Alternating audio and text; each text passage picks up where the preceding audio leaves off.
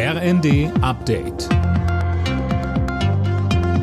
Stündlich neu. Auf den Punkt informiert. Ich bin Eileen Schallhorn. Gaskunden müssen ab Oktober eine Umlage von 2,4 Cent pro Kilowattstunde zusätzlich zahlen. Das bedeutet für einen Durchschnittshaushalt mit vier Personen rund 500 Euro mehr im Jahr. Bundeswirtschaftsminister Habeck verteidigte die Maßnahme gegen Kritik. Es gebe keine Alternative, um den deutschen Energiemarkt zu sichern. Außerdem sagte er, alle Maßnahmen, und das ist unbestritten, haben einen Preis.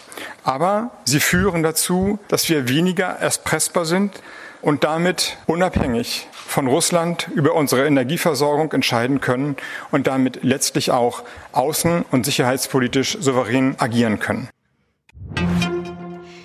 Die Generalstaatsanwaltschaft Hamburg ermittelt nicht gegen Bundeskanzler Scholz in der Cum-Ex-Affäre. Das berichtet der Tagesspiegel. Demnach hat die Behörde die Beschwerde eines Anwalts abgelehnt, der Scholz wegen Beihilfe auf Steuerhinterziehung verklagen wollte. Die Generalstaatsanwaltschaft sieht dafür bisher aber keine Hinweise. Hintergrund 2016 hatte die Hamburger Finanzbehörde auf eine Millionenrückforderung an die Warburg Bank im Zusammenhang mit Cum-Ex-Geschäften verzichtet. Scholz war damals erster Bürgermeister der Hansestadt. Wenn die Wasserstände am Rhein und in anderen Flüssen weiter sinken, plant die Bundesregierung Öl und Kohle verstärkt über die Schiene zu transportieren.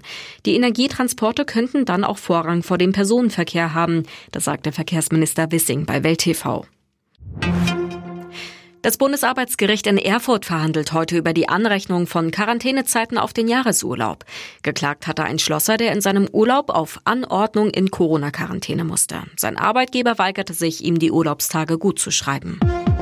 Alle Nachrichten auf rnd.de